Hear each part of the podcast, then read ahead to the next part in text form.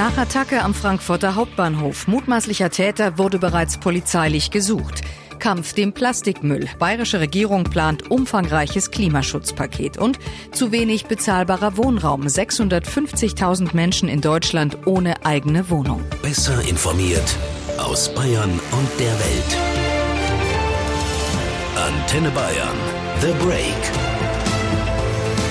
Willkommen zum Nachrichtenpodcast von Antenne Bayern. The Break ist die Auszeit für mehr Hintergründe, mehr Aussagen und Wahrheiten zu den wichtigsten Themen des Tages. Es ist Dienstag, der 30. Juli 2019. Redaktionsschluss für diese Folge war 16 Uhr. Ich bin Cordula Senft aus der Antenne Bayern Nachrichtenredaktion. Nach der schrecklichen Attacke auf einen kleinen Jungen am Frankfurter Hauptbahnhof wurde heute über Konsequenzen beraten. Bundesinnenminister Seehofer hat sich mit Sicherheitsexperten getroffen. Dazu gleich mehr. Zuerst schauen wir uns nochmal an, was man bisher über den Tathergang weiß. Nadja Niesen von der Staatsanwaltschaft Frankfurt. Die Staatsanwaltschaft äh, geht davon aus, dass der Mann zunächst eine 40-jährige Frau aus dem Hochtaunuskreis und dann ihren achtjährigen Sohn vor einen herannahenden ICE gestoßen hat. Während die Mutter sich noch zur Seite rollen konnte und auf einem schmalen Fußweg sich retten konnte, ist das Kind von dem äh, einfahrenden ICE überfahren worden und noch vor Ort verstorben. Ähm, Im Anschluss daran soll der Beschuldigte auch noch versucht haben, eine weitere Passantin, eine 78-jährige Frau, vor den Zug zu stoßen. Dies ist nicht gelungen. Die Frau erlitt jedoch einen Schock und zog sich auch eine Schulterverletzung zu. Nach der Tat ist der Tatverdächtige zunächst aus dem Bahnhof geflüchtet. Er wurde von Passanten verfolgt, unter anderem einem Polizeibeamten, der privat und in Zivil unterwegs war. Und der Beschuldigte konnte dann wenig später im Nahbereich des Bahnhofs von Polizeibeamten festgenommen werden.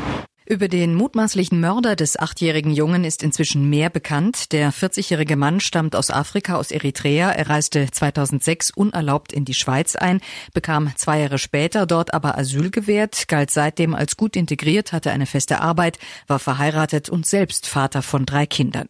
Dieses positive Bild bekam dann allerdings vor etwa einer Woche einen Riss und der Mann wurde polizeilich gesucht.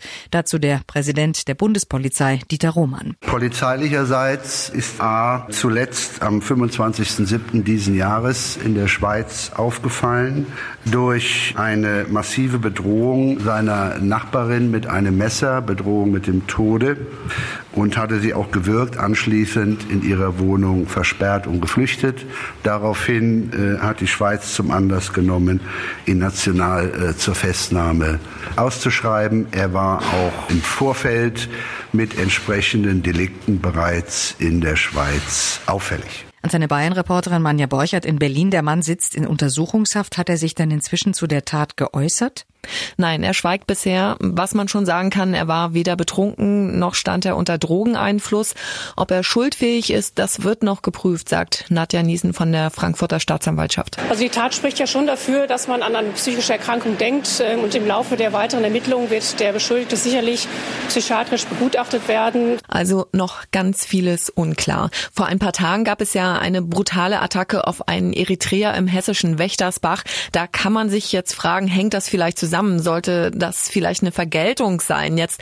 Aber bisher gibt es laut Staatsanwaltschaft keinen Anhaltspunkt, dass da ein Zusammenhang besteht. Wie geht es der Mutter des toten Jungen? Körperlich waren die Verletzungen wohl nicht so schlimm, aber sie hat einen schweren Schock erlitten, kann man sich vorstellen. Ja, und äh, der Täter hat versucht, nach der Mutter und dem kleinen Jungen noch eine dritte Person auf die Gleise zu schubsen, eine 78 Jahre alte Frau. Die Staatsanwaltschaft wirft dem Verdächtigen Mord vor plus zweifachen versuchten Mord. Und bei einer Verurteilung würde das bedeuten lebenslange Haftstrafe. Die Tat hat ja eine Debatte über die Sicherheit von Bahnhöfen ausgelöst. Es ist nicht das erste Mal, dass so etwas passiert. Vor einer Woche hatte ein anderer Mann, ein Deutscher, in Förde in NRW ebenfalls eine ihm völlig unbekannte Frau vor einen Zug gestoßen. Die 34-jährige Mutter ist tot. Bundesinnenminister Seehofer hat heute mit Sicherheitsvertretern darüber beraten, wie man die Bahnhöfe sicherer machen kann. Keine leichte Aufgabe bei 5600 Bahnhöfen in Deutschland, die alle unterschiedliche Strukturen aufweisen. Konkret wurde allerdings nur eine neue Gesprächsrunde auf Spitzenniveau vereinbart mit dem Innenministerium, dem Verkehrsministerium und der Bundespolizei. Aber Seehofer hat schon Pläne. Wir brauchen, das sage ich schon seit meinem Amtsantritt hier, dringend äh, mehr Polizeipräsenz Präsenz. Äh, das ist für mich noch wichtiger als mancher zusätzliche Paragraph. Und äh, auch die Bundespolizei braucht mehr Präsenz. Und das ist natürlich nur möglich, wenn wir die Bundespolizei äh, personell weiter stark ausstatten. Dazu zählt natürlich auch das Bundeskriminalamt und das Bundesamt für Verfassungsschutz. Dass ich immer eingetreten bin für eine stärkere Videoüberwachung im öffentlichen Raum ist bekannt. Das wird auch in dem Fall dieser Spitzengespräche wieder eine Rolle spielen. Und ich glaube, man sollte auch nicht von vornherein technische Verbesserungen äh, zur Sicherheit an den Bahnsteigen ausschließen, nicht zum Tabu erklären. In der Realisierung immer dann, wenn sie nach übereinstimmender Meinung der Fachleute und der Sicherheitsbehörden auch wirklich ein Mehr an Sicherheit für die Bevölkerung bringen. Das war doch mal eine idyllische Sitzung der bayerischen Staatsregierung heute. Im Freien, unter Bäumen, im grünen Münchner Hofgarten, also vor der bayerischen Staatskanzlei statt drin. Der Ort war passend zum Thema gewählt, das Klima. Bayerns Ministerpräsident Söder und die zuständigen Fachminister haben erste Eckpunkte für ein bayerisches Klimaschutzpaket beraten, das im Herbst vorliegen soll. Bayern-Reporter Hans Oberberger, was zeichnet sich da denn an konkreten Maßnahmen ab? Ja, einiges ist da ja die letzten Tage schon durchgesickert. Als grobes Ziel will sich die Staatsregierung vornehmen, den Freistaat schon deutlich vor 2050 klimaneutral zu machen, als dann erstes Bundesland in Deutschland. Dazu sollen etwa der Anteil des Ökolandbaus in Bayern auf 30 Prozent erhöht werden. Die Regierung will die Einrichtung von Photovoltaikanlagen erleichtern und die Spielräume für Windräder stärker ausnutzen, wie es heißt. Vor allem in den Staatswäldern dürften da wohl noch einige entstehen. Die umstrittene 10H-Regel, wonach ein Windrad mindestens zehnmal so weit vom nächsten Wohnhaus in Bayern wegstehen muss, wie es hoch ist, wird aber wohl erstmal bleiben. Außerdem will Bayern ein bundesweites Verbot von Plastiktüten erwirken. Und wie soll das gehen? Ja, durch eine Bundesratsinitiative. Bayern will da quasi noch schneller werden, als die EU eh schon plant. Die hat ja schon festgelegt, dass ab 2025 der Pro-Kopf-Verbrauch dieser dünnen Plastiktüten nur noch bei 40 Stück pro Jahr liegen darf. Bayern will sie jetzt quasi in Deutschland ganz abschaffen. Außerdem soll noch überprüft werden, ob andere Plastikartikel ebenfalls verboten werden können und auch zwar Artikel über das hinaus, was die EU auch schon ab übernächstem Jahr verbietet, nämlich Besteck, Teller und Wattestäbchen. Bayern will dazu auch als Vorbild voranschreiten. In einem ersten Schritt soll die Staatsverwaltung mal auf die Verwendung von Plastik verzichten, etwa bei Festen. Der Freistaat werde Vorbild bei der Plastikvermeidung, hieß es nach dieser Kabinettssitzung. Und wie sind die Reaktionen auf diese neuen Klimaschutzpläne der bayerischen Staatsregierung? Im Großen und Ganzen eigentlich recht positiv. Es kann ja mit Ausnahme einiger unverbesserlicher Klimawandelleugner niemand ernsthaft was gegen Klimaschutz haben. Nur bei den Methoden gibt's dann äh, doch deutliche Kritik im Detail. Der Bayerische Städtetag etwa hat schon mal vorsichtig angemahnt, dass Klimaschutz zwar vor Ort stattfindet, aber nicht allein Aufgabe der Kommunen sein könne. Die befürchten schlicht, dass sie viele dieser Maßnahmen umsetzen müssen und dann auf den Kosten sitzen bleiben.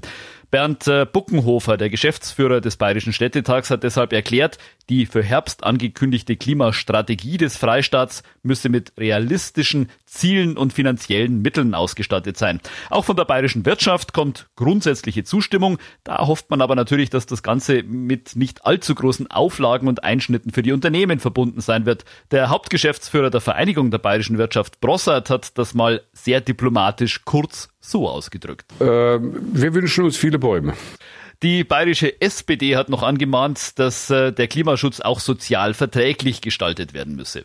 Jetzt werden die grünen Anwandlungen von Ministerpräsident Söder ja von allen Seiten recht interessiert beäugt.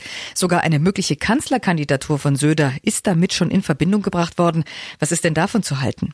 Ah, das ist schon um einige Ecken gedacht. Die Argumentation geht so, Söder greife hier sehr geschickt die Themen der boomenden Grünen auf und grabe ihnen so das Wasser ab. Und zwar viel geschickter, als das derzeit Annegret Kramp-Karrenbauer mit ihrer CDU macht. Was man ja auch am Ergebnis der Europawahl gesehen hat, bei der die CSU ja deutlich besser abgeschnitten hat als die große Schwesterpartei. Nächstes Jahr, wenn dann mit Blick auf die Bundestagswahl mal die berühmte K-Frage auf den Tisch kommt, dann könnte es sein, so heißt es, dass Söder dafür die die Union vielleicht das bessere Zugpferd sei. Er selbst hat allerdings immer wieder bestritten, dass es ihn überhaupt auch nur in die Nähe von Berlin zieht und erklärt, dass CSU-Vorsitzende als Kanzlerkandidaten Deutschland eh immer einen ziemlich schweren Stand gehabt haben. Siehe Franz Josef Strauß und Edmund Stoiber. Ich denke also, da wuchern im grünen Gestrüpp dieser Klimaschutzpolitik im Moment auch einige solche Gerüchte vor sich hin. Viel dran ist da eher nicht. Wie viele Menschen in Deutschland haben eigentlich keine eigene Wohnung? Genaue offizielle Zahlen dazu gibt es nicht, aber es gibt Schätzungen und eine solche Schätzung hat die Bundesarbeitsgemeinschaft Wohnungslosenhilfe BAGW heute in Berlin vorgestellt. Als wohnungslos gelten dabei nicht nur Menschen, die auf der Straße leben, sondern auch diejenigen ohne festen Wohnsitz, die also zum Beispiel in Sammelunterkünften leben. Und die Zahl der Wohnungslosen ist erschreckend hoch. 650.000 Menschen in Deutschland Deutschland hatten 2017 keine eigene Wohnung. Antenne Bayern-Reporter Sascha Roos, davon sind nicht alle komplett ohne ein Dach über dem Kopf. Wie schlüsselt sich die Zahl denn auf? Also von den 650.000 Wohnungslosen sind laut der Zahlen der BAGW 375.000 anerkannte Asylsuchende und Flüchtlinge. Weitere 275.000 sind in Einrichtungen von Hilfsorganisationen oder bei den Kommunen und Gemeinden untergekommen. Dabei umfasst die Schätzung all jene Menschen, die innerhalb eines Jahres einmal wohnungslos waren, wenn auch nur vorüber vorübergehend.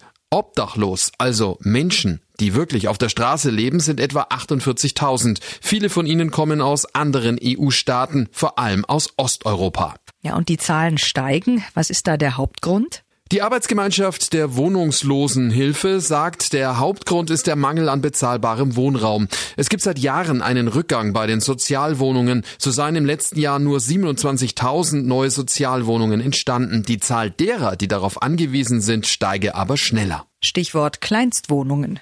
Ja, genau. Es gibt immer mehr Einpersonenhaushalte und auch sehr viel mehr Einpersonenhaushalte mit geringem Einkommen. Demgegenüber stehen viel zu wenige kleine bezahlbare Wohnungen. Die Geschäftsführerin der BAGW, Verena Rosenke, nannte im ZDF konkrete Zahlen. Wir haben da ein Wohnungsdefizit von äh, ungefähr 12 Millionen. Das ist riesig. Sie fordert vor allem mehr sozial gebundene Wohnungen. Benötigt würden pro Jahr 80.000 bis 100.000 neue Sozialwohnungen und weitere 100.000 bezahlbare Wohnungen.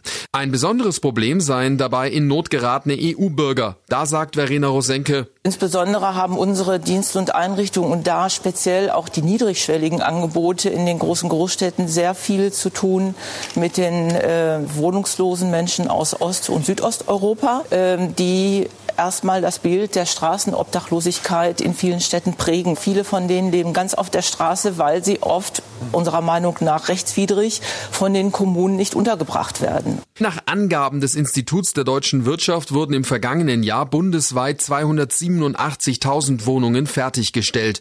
Der Bundesverband deutscher Wohnungs- und Immobilienunternehmen bemängelt, dass nur die Hälfte davon in die Kategorie preiswert fällt. Dankeschön, Sascha Roos. Tja, bezahlbaren Wohnraum schaffen in Zeiten explodierender Mieten kommen ganz kleine Häuschen gerade groß raus, die sogenannten Tiny Houses. In den ersten Kommunen ist schon die Neugier geweckt, Planungen für Tiny House Siedlungen laufen an. Ein Hersteller ist die Schreinerei Tiny House Diekmann in Hamm und wir haben mit Firmenchef Stefan Diekmann gesprochen. Herr Diekmann, wie muss man sich so ein Tiny House vorstellen? Wie viel Platz habe ich da? Unsere Vision für Tiny House ist wirklich die, dass es eine alternative Wohnform wird. Für Leute, die sich das vorstellen können, sich auch so zu verkleinern. Man muss ganz klar sagen, so im Schnitt hat jeder Deutsche so um die 45 Quadratmeter Wohnraum zur Verfügung. Im Tiny House habe ich halt 25 bis 28 Quadratmeter, so in unseren größeren Modellen, die wir anbieten. Und da muss man bereit sein, sich natürlich auch ein bisschen zu verkleinern. Wenn natürlich der Stellplatz passt, das ist wichtig.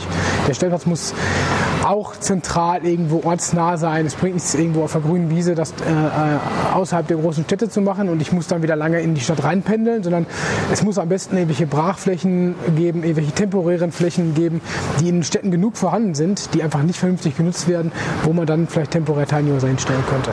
Ja, genau. Wo kann ich mein Tiny House denn abstellen? Ja, also generell ist es so, dass wir, wenn wir ein, ein Tiny House als Erstwohnsitz ganz normal bewohnen wollen, brauchen wir im Prinzip ein Grundstück, das es zulässt. Generell ist es am, natürlich am leichtesten, ich habe ein normales Baugrundstück.